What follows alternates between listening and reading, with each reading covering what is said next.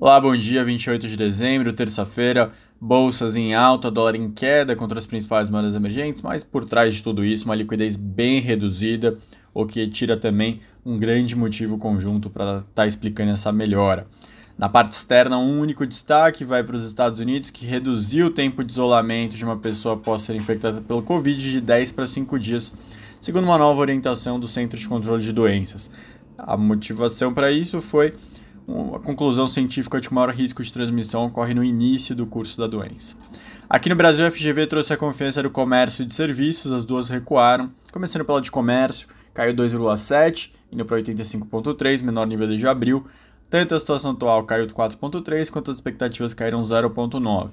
A FGV apontou que o resultado de dezembro é influenciado pela percepção de piora no volume de demanda pelo quinto mês seguido, também sugerindo que, apesar da melhora da pandemia, o setor está tá sendo afetado pela baixa confiança do consumidor, mercado de trabalho deteriorado, alta inflação e juros subindo.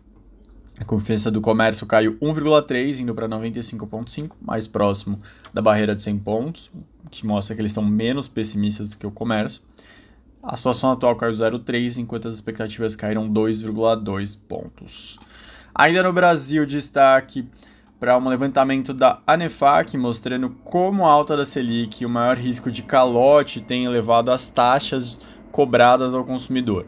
Entre janeiro e novembro, a taxa média cobrada no crediário do comércio passou de 72,7% para 80% ao ano.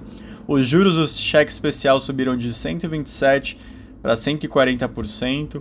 Do cartão de crédito de 257% para 340%.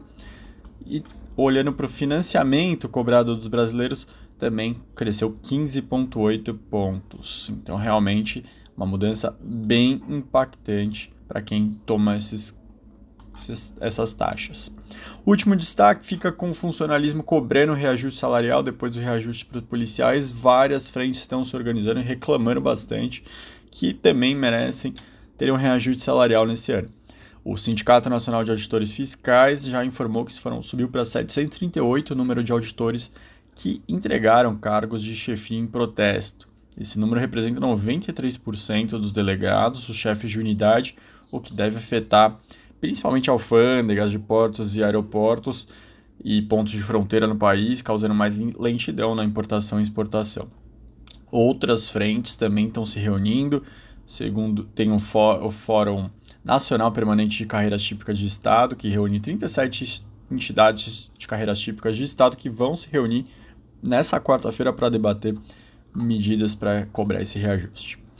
Eu me despeço de vocês, um ótimo dia e até amanhã.